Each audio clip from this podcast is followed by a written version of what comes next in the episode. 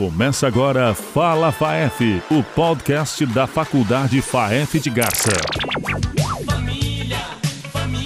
Olá pessoal, estamos começando mais um Fala FAEF, o podcast aqui da Faculdade FAEF de Garça e a gente está de volta com a nossa série de podcasts Família em Pauta, uma união dos cursos de Direito e Psicologia aqui da faculdade. Nós recebemos as coordenadoras dos cursos, Larissa Laraia, coordenadora do curso de Direito, e também Luciana Lima, do curso de Psicologia aqui da nossa faculdade. Tudo bem com vocês? Sejam bem-vindas. Obrigada, Ronaldo. Um prazer estar aqui falando novamente desse assunto que é tão importante para todos nós. É um assunto inovador, né? Assim, complexo, né? Não é tão fácil falar, mas estamos aqui, que é para falar de rompimentos.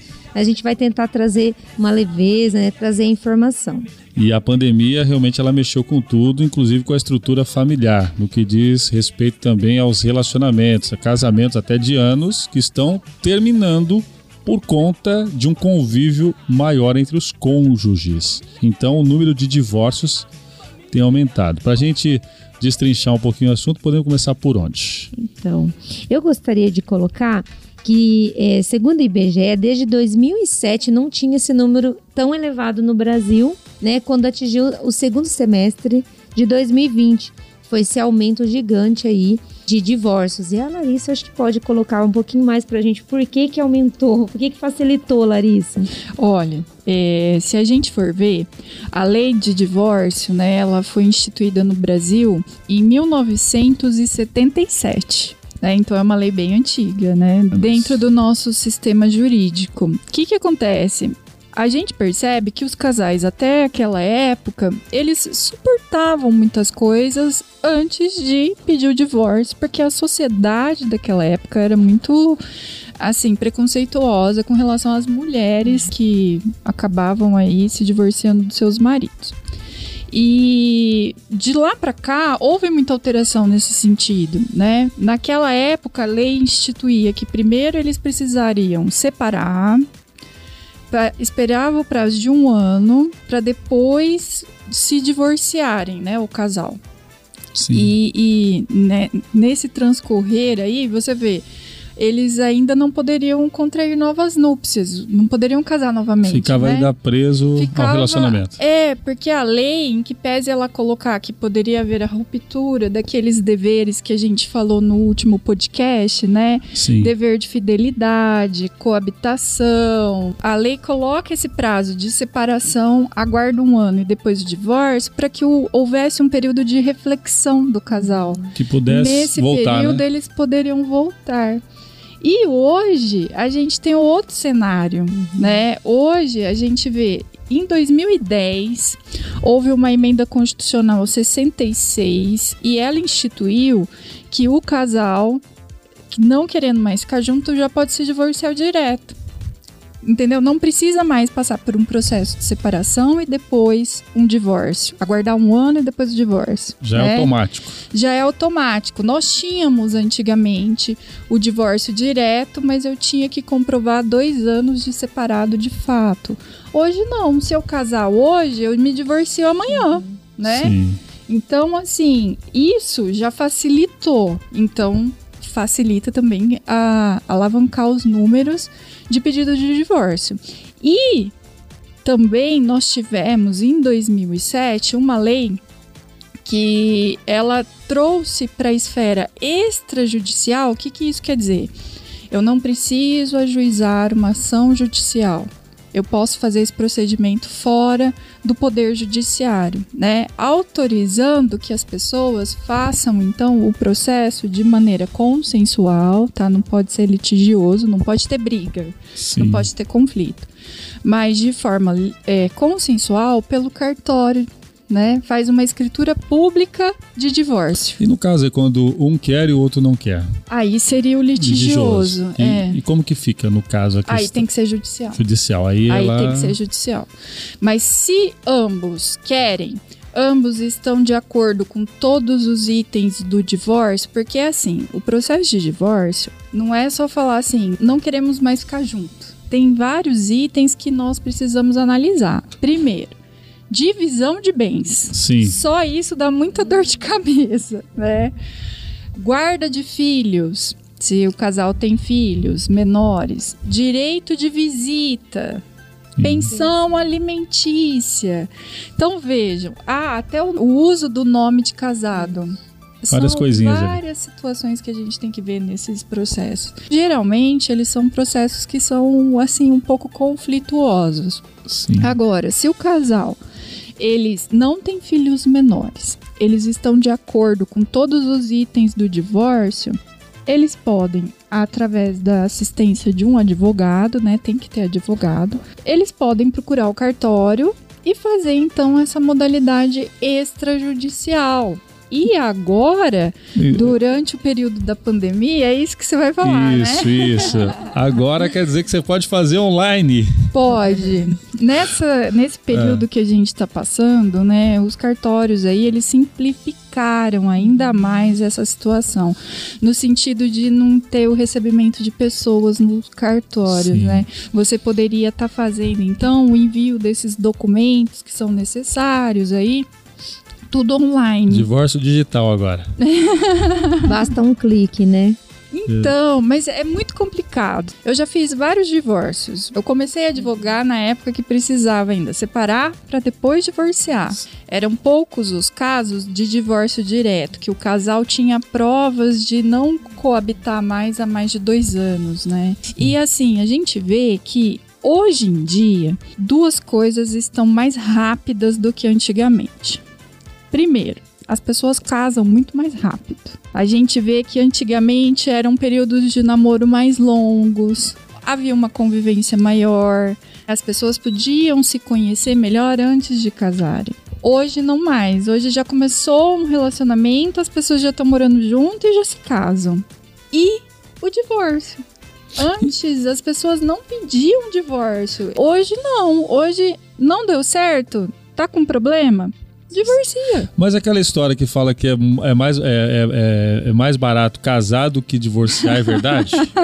Porque você fala assim, ó, eu não me divorcio porque é muito caro me divorciar.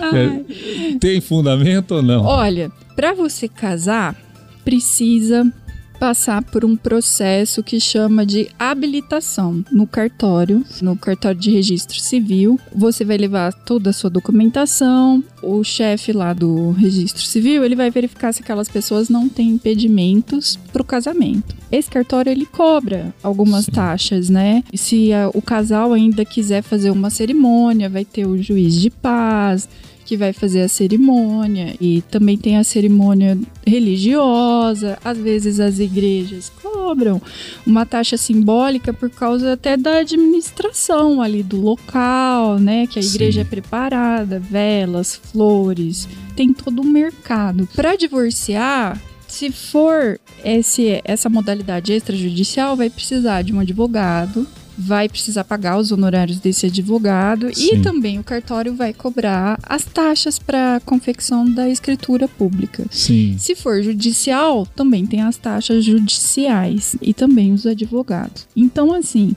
não é que sai mais caro divorciar. Mas é que haverá, eu acho que o grande, talvez, problema de algumas pessoas seja isso: a divisão do patrimônio.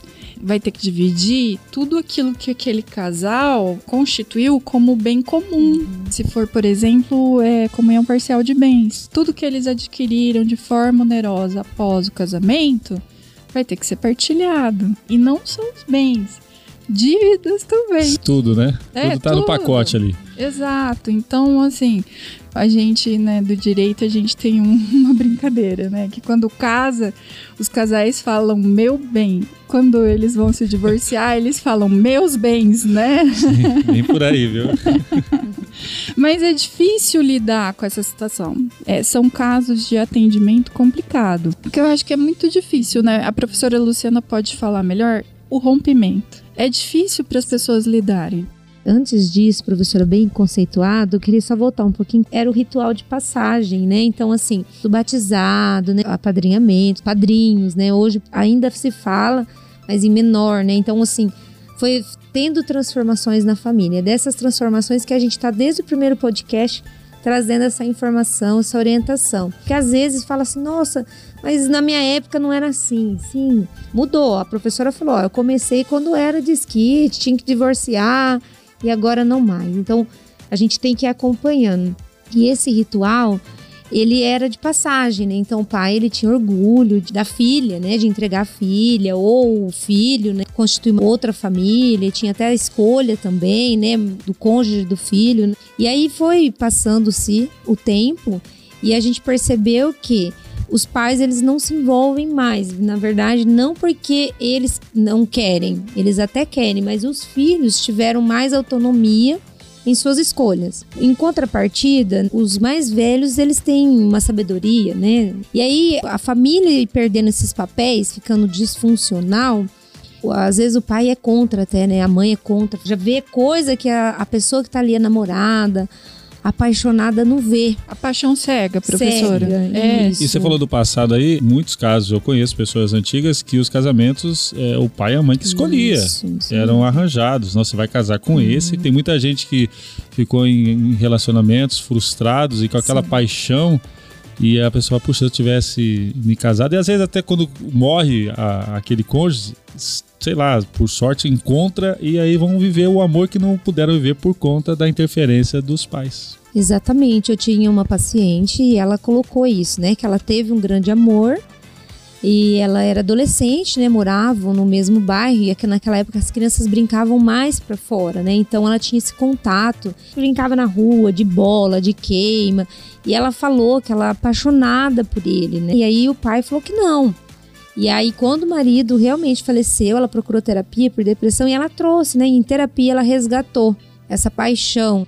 Mas assim, não se sabia, porque mudou de cidade. Então fica aquela coisa na mente da pessoa ainda: nossa, será que eu seria feliz com aquela pessoa? Ao mesmo tempo, ela se sentia culpada. Falou: eu tenho filho com ele, eu tô traindo ele agora, mesmo depois. Então, realmente, os pais escolhiam. Atualmente, nessa sociedade contemporânea que nós estamos, os filhos eles têm mais autonomia de escolher o cônjuge e até questões de gênero. Talvez nem é a questão de aceitação, né? Mas assim, as pessoas estão com maior autonomia para escolher. E aí tem uma coisinha que não é tão boa, porque não avalia os riscos. No desejo de eu querer construir, de eu querer provar para o outro que eu estou certa, que aquela pessoa é o amor da minha vida, que aquela pessoa é metade da minha laranja, Alma Eu não- gêmea. é, Que nem eu o Fábio Júnior. é.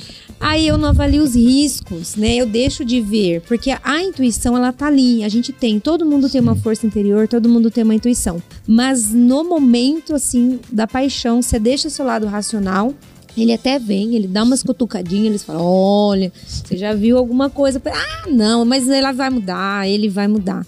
Então, Eu vou conseguir mudar ele. Verdade, eu acho que é o pior. É o pior. Não é? Eu já escutei muito isso no- lá no, no escritório. Assim, olha, não tem mais jeito, vai precisar separar mesmo. Eu achei que eu fosse mudar o outro. E não depende Não, de nós sim. mudar o outro, não é? É É verdade. 50-50, né? É, porque o relacionamento é bem isso mesmo, né, Ronaldo e professora Larissa? É 50-50. Quando eu falo assim, ah, eu vou casar para eu ser feliz, eu estou sendo egoísta. Porque eu também tenho, né, que fazer parte desse processo. Concessões. É, exatamente. Então eu, aí o outro não fala comigo do jeito que eu quero, ou o outro não faz o que eu acredito que deveria fazer, Não cumpre as minhas expectativas. Exatamente, né? Sim. é as expectativas, porque o outro ele já é assim. Às vezes a sogra, o sogro até fala: Ó, fulano é assim, fulano é enérgico, fulano não gosta de lavar roupa, fulano não gosta de limpar a casa, fulano não gosta de estudar.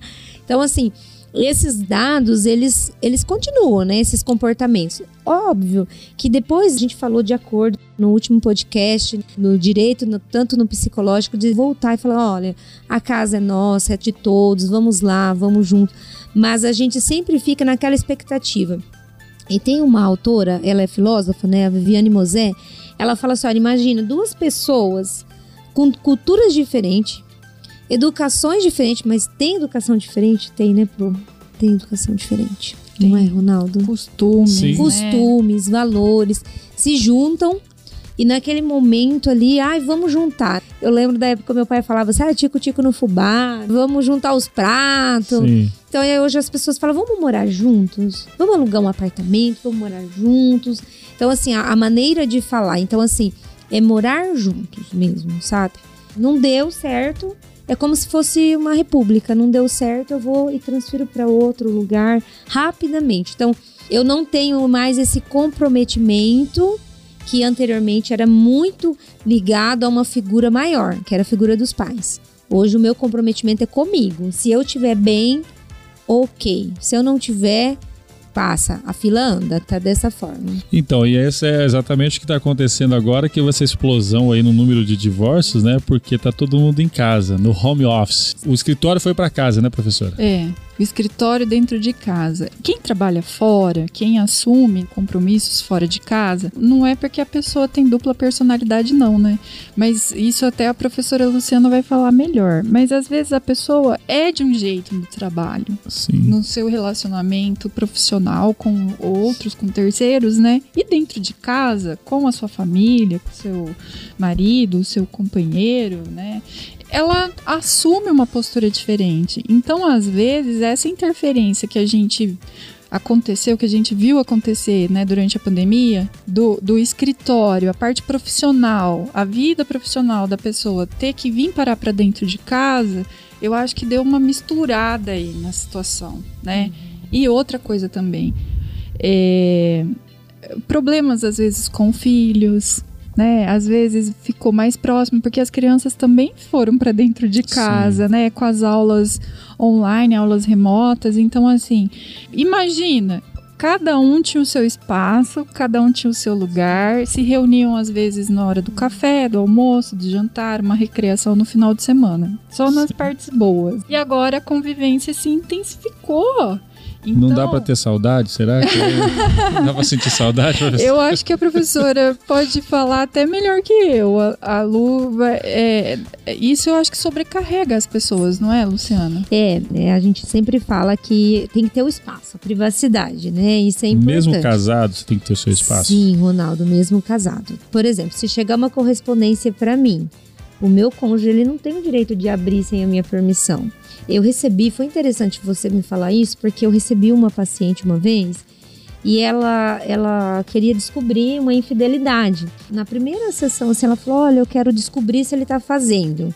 E aí eu fui conversando, porque para ela chegar a esse ponto, ela já deu uma pesquisada. Hoje a gente tem o Dr. Google, tudo você acha no, no né? Sim. Já foi atrás de alguma coisa, um aplicativo, talvez. Fiquei pensando naquele momento que ela estava tentando me dizer. E aí ela falou assim: Olha, é, o detetive falou assim que era só para eu dar na hora que ele estivesse tomando a bebida alcoólica e eu desse esse remédio para ele junto na bebida, precisava só do dedo dele, que é digital no aparelho hoje, smartphone, tudo é digital.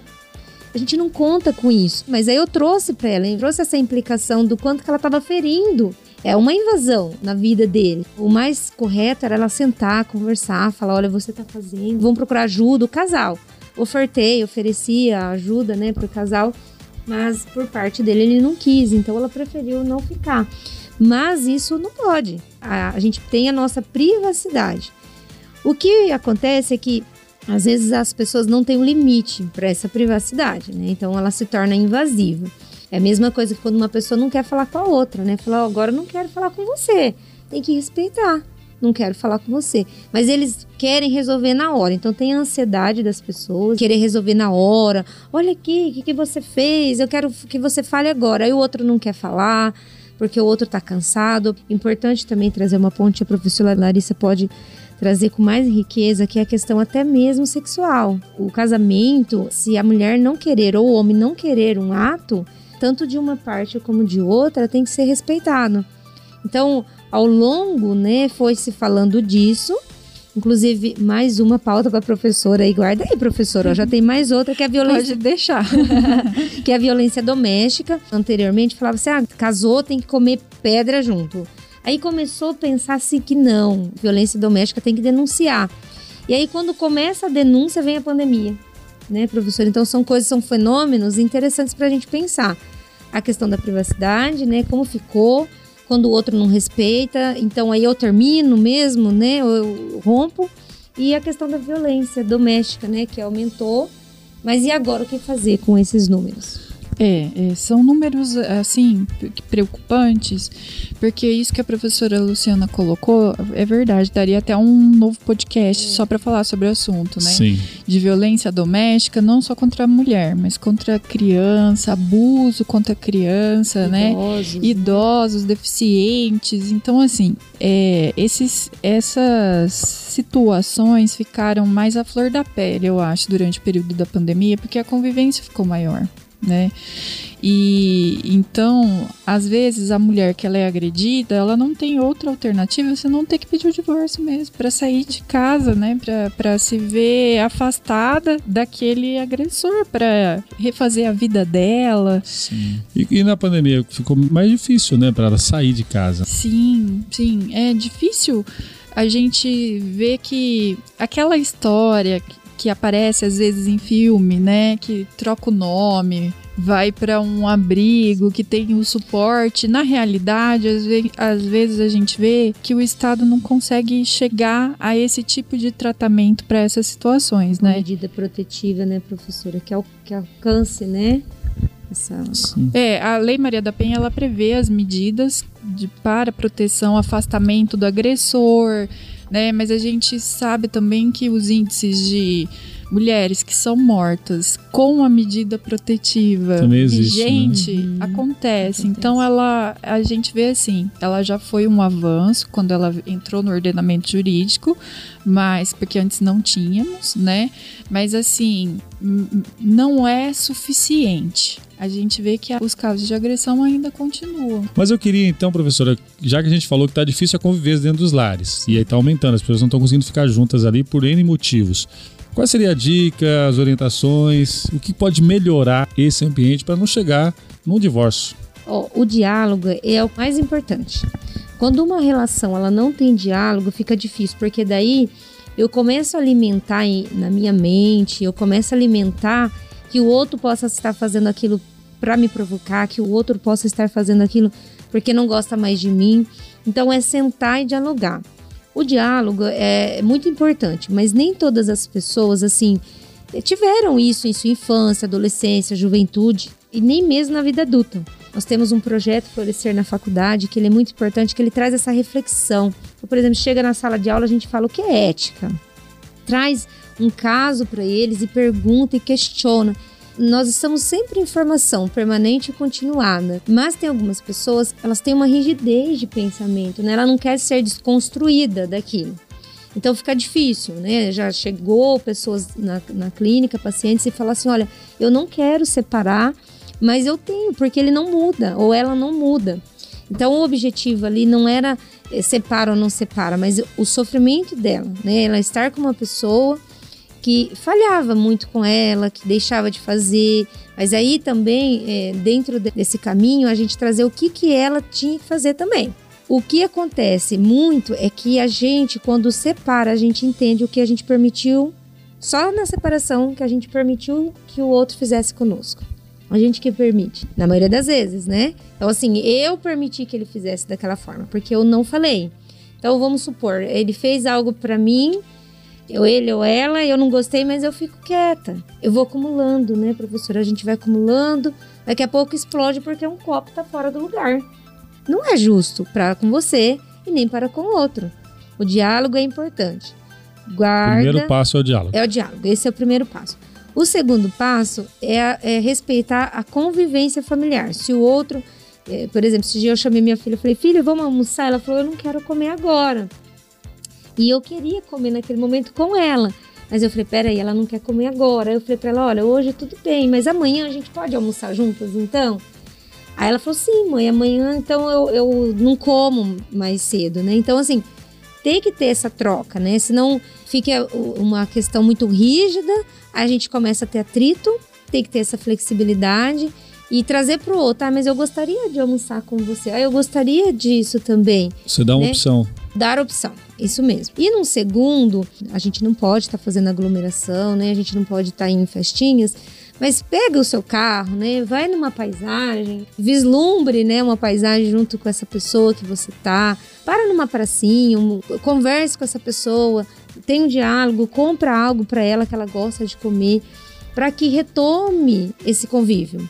Independente, agora sim, né, professora? Se separa ou não, tem a parentalidade. Que tem que ter o diálogo. Então, assim, ah, eu vou ter o diálogo só se eu for ficar com ele? Não, era isso que eu trazia com os pacientes. Independente se vai ficar ou não, tem a parentalidade que ele, ele não vai deixar de ser o pai dos seus filhos, nem você vai deixar de ser a mãe. Tem uma coisa também que acho que você pode explicar e orientar também, que às vezes quando há um conflito, tem gente que não consegue falar com ninguém porque não tem um amigo próximo e não consegue se abrir porque não confia em ninguém. E tem aquela pessoa que resolve falar mal do cônjuge para todo mundo. Então todo mundo sabe o que está acontecendo e pega pesado realmente. Qual seria então a, orientação? Eu vou começar, depois eu vou passar a bola para a professora Larissa, que eu tenho certeza que ela sabe o que fazer com isso. Porque assim, ó, primeiro que não é legal o que você está fazendo com o outro, você está deixando dele ter a oportunidade dele saber dele. Então você está colocando para o outro. Ah, eu, mas eu tenho dificuldade para falar. Tem muitas pessoas que procuram religiosos, né, líderes religiosos, um psicólogo, um amigo, mas a gente tem que tomar cuidado para quem a gente fala, porque é uma vida. Né? De repente a gente fala de algo da pessoa íntimo e machuca, pode destruir a pessoa, pode ficar com né, um trauma psicológico devido àquela situação. E fala, poxa, eu confiei nela e eu trouxe porque é o que acontece. Quando as pessoas se conhecem, primeira coisa, né? Começa a falar do passado, né? Não precisaria. Se você for ver na lógica, não precisaria. Porque é daqui para frente. Então, assim, ah, você, você já namorou? Já namorei, já casei, já casei, tá tudo certo, vamos daqui pra frente. Mas aí abre bastante coisa, porque tá apaixonado, tá com emocional. Depois, a pessoa utiliza aquilo contra a pessoa que diz. É uma arma na mão uma do outro. Uma arma na mão do outro. Então, assim, tem que ter um equilíbrio. Até aqui eu falo, é que nem a gente falou dos filhos lá, até aqui você fala do meu filho, até aqui não. E procura um psicólogo. Em, em última possibilidade, assim, é, é, esgotamento de possibilidade, eu tenho que falar, procura um psicólogo, porque o psicólogo, ele não vai falar para ninguém. Nem que se o juiz pedir uma determinação, ele vai falar assim só que você compareceu. Por ética, ele não pode falar. Então procura um psicólogo lá, ele vai falar certinho. Em relação, já vou passar para a professora Larissa, essa questão de, de invadir o espaço do outro é, e expor o outro, isso é vexatório, é constrangimento. Né? Imagina você chegar num lugar, as pessoas estão te olhando de uma, uma questão sua, talvez. Não é que você é deficiente, mas você não pode ser eficiente em tudo, é óbvio, né? Sim. Né? A, a gente tem algumas deficiências, porque daí sai espalhando, né? É, a gente até conversou sobre isso no último podcast, que a gente tratou dos direitos no âmbito familiar, né? Entre os cônjuges e entre os companheiros tem o dever de respeito mútuo. Você não quer acabar aí ferindo a esfera pessoal da outra pessoa. Porque a lei também fala: aquele que causar dano a outrem, ainda que exclusivamente moral, será obrigado a reparar esse dano. Né? Então, não só o dano material que a gente causa a alguém, mas o dano moral hoje em dia, ele Sim. também é previsto, protegido pela lei e você pode acabar pedindo uma indenização. É muito frequente até, vocês já devem ter visto N casos aí, às vezes os casais tiram fotos íntimas e depois, Sim. ao término desses relacionamentos, Sim. essas fotos vazam e constrange, denigra a imagem, coloca a pessoa numa situação complicada. Então, havendo aquele que se sentiu ofendido a possibilidade de pedir a reparação por dano moral judicialmente. Ixi. Ninguém vai ficar rico, né? Sim. Mas eh, os tribunais têm atribuído um valor baixo até para dano moral hoje no Brasil. Mas assim, é mais o caráter pedagógico dessa condenação, entendeu? Para que essa pessoa punição, não né? faça novamente isso, não tenha esse tipo de comportamento. A questão do divórcio ter aumentado, a gente sabe que virou um, um negócio. Tem um ditado que diz, né? Enquanto alguns choram, outros vendem Vende, lenços, vendem né? lenço, né? Enfim. É, é que assim, o cartório de notas, eles não fazem a captação de ninguém, né? São as pessoas que procuram que vão, né? pelo pelo cartório para ter esse serviço de uma forma menos burocrática, mais rápida, né, do que procurar pelo Poder Judiciário, aguardar um, um, um processo. Ainda que os, os processos é um, um fato curioso. Atualmente, não se discute mais culpa pela ruptura do casamento. Os processos de divórcio antigamente, né, separação e divórcio, além de se ter que decidir todos aqueles itens que eu coloquei já aqui para vocês, pensão, guarda, patrimônio, partilha, tinha que analisar quem tinha culpa pela ruptura. E era muito mais desgastante antigamente. Hoje não mais. Os cartórios, eles ficam lá à disposição. Procura quem tem o interesse de passar por esse processo de forma menos burocrática. Sim. Ninguém fica fazendo propaganda do divórcio, né? É- Não, eu acho É que que nem precisa. nem precisa, viu? nem- É, mas tem uma- um fato curioso, né, que o Google mostrou que a palavra divórcio na pandemia ela foi busca- muito buscada nesse período da pandemia de Olha. 2020 até o momento. A gente trata assim que na pandemia agora em especial sobreviver a um coração partido, como, né, os psicólogos, como a gente está tentando verificar como as pessoas vão sobreviver esse coração partido, que realmente agora é o coração partido, é a angústia. Como eu vou fazer? Eu quero ficar com ele, mas ele não quer, ou ela não quer, não quer mais. Contudo, não hesite, procure um profissional que possa te auxiliar, te orientar. Dá pra fazer terapia do casal, não dá, professora? sim. É, an- antes até, faça a tentativa. Quando, né, realmente, olha, não dá mais, aí sim. Mas ficar amigos, que eu volto a dizer, você não vai deixar de ser pai, você não vai deixar de ser mãe. É tão difícil para a criança, e aí entra um tema que é a alienação parental, que nós vamos discutir quando os pais brigam. Porque daí uma das partes quer fazer, como dizia antigamente, fusquinha, né? Como Sim. que fala? Birra? Sim. Usa o filho. Então é, é sempre imprescindível buscar ajuda para você se entender o que ficou de você dessa relação.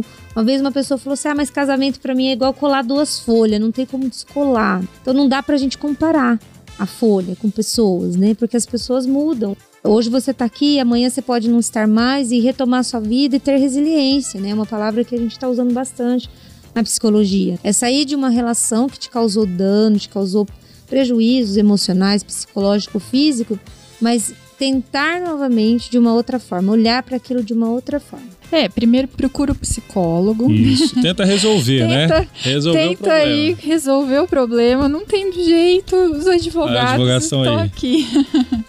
Brincando. Você sabe que ganhou. Teve uma notícia uma vez que ganhou, assim, visibilidade nacional. Um advogado, ele é no atendimento da moça que procurou ele para se divorciar, ele colocou num papel, assim, an- anotou para ela quais eram os documentos necessários para ela levar no escritório para ele dar entrada com o processo.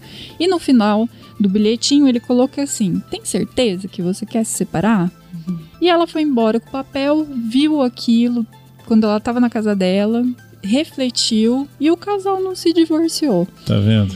Então eu acho que isso que a professora colocou é muito importante, né? É, Permitir que isso aconteça com o próprio filho que foi gerado por ela. É, só eu só vou pontuar uma questão importante, Ronaldo. seu companheiro, mas também como uma pessoa individual que tem Sim. sonhos, né? Isso. tem os seus anseios, tem as suas vontades. Não é só aquilo que a professora falou, é muito egoísta falar, "Ah, eu quero ser feliz, né?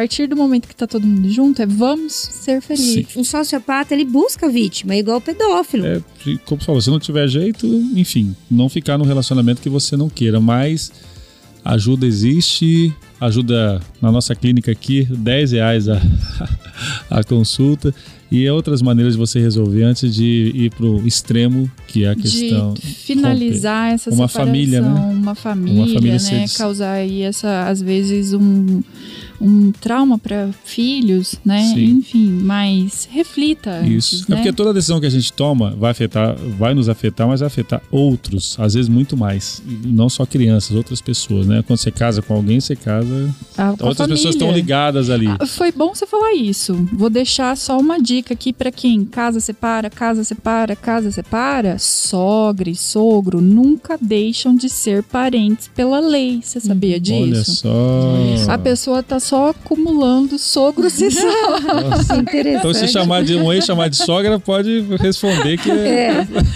Quando a gente casa e depois vem o divórcio, não se extingue o vínculo de parentesco que é estabelecido com a sogra e com o sogro. Não existe ex-sogra, então nem Não, não existe. Puxa você vida. tem ex-marido e ex-esposa, mas ex-sogra. Olha, e uma coisa nova que nós aprendemos Nova que a aqui, gente hein? aprendeu. Então, pensa bem. Quanta sogra você quer ter na sua Pois vida? é. Quero agradecer, né, mais uma vez, nosso bate-papo aqui muito gostoso e a professora Larissa Laraia, coordenadora do Direito, e também Luciana Lima, da Psicologia. Nosso tema Família em Pauta, Divórcio e Pandemia. Ronaldo, professora Larissa, eu só quero fazer mais um apontamento extremamente importante sobre os relacionamentos abusivos. Né? A gente falou da importância de estar com alguém, né? de tentar é, renovar né? os laços aí afetivos, mas é, violência não. Né? A Sim. gente tem essa consciência né? de relacionamentos abusivos, tanto com, com os pares, né? quanto os filhos, a relação seja física, sexual, Diz que sim, né? Diz que sim, isso mesmo. Nós estamos no Maio Laranja, né? Nós fizemos agora uma parceria com a pedagogia, o curso de direito e o curso de psicologia. A gente falou sobre o 18 de maio, né? Que é o Dia Nacional de Combate aí ao abuso e exploração sexual de criança e adolescente. Mas também a gente gostaria de colocar sobre as mulheres, né? Então, você não precisa suportar isso. Apanhar, não. Procure ajuda, procure assistência social, procure saúde e a delegacia da mulher. Muito bem, esse é o nosso Fala FAEF, o podcast aqui da Faculdade FAEF de Garça, com nossa série Família em Pauta. Hoje o tema foi divórcio pandemia. A gente vai voltar aí num próximo episódio com mais um assunto relacionado à família. Um grande abraço para você, obrigado pela sua audiência até aqui. Além de ouvir, compartilhe também esse conteúdo que é muito rico, muito importante e relevante para todo mundo. Um grande abraço e até a próxima.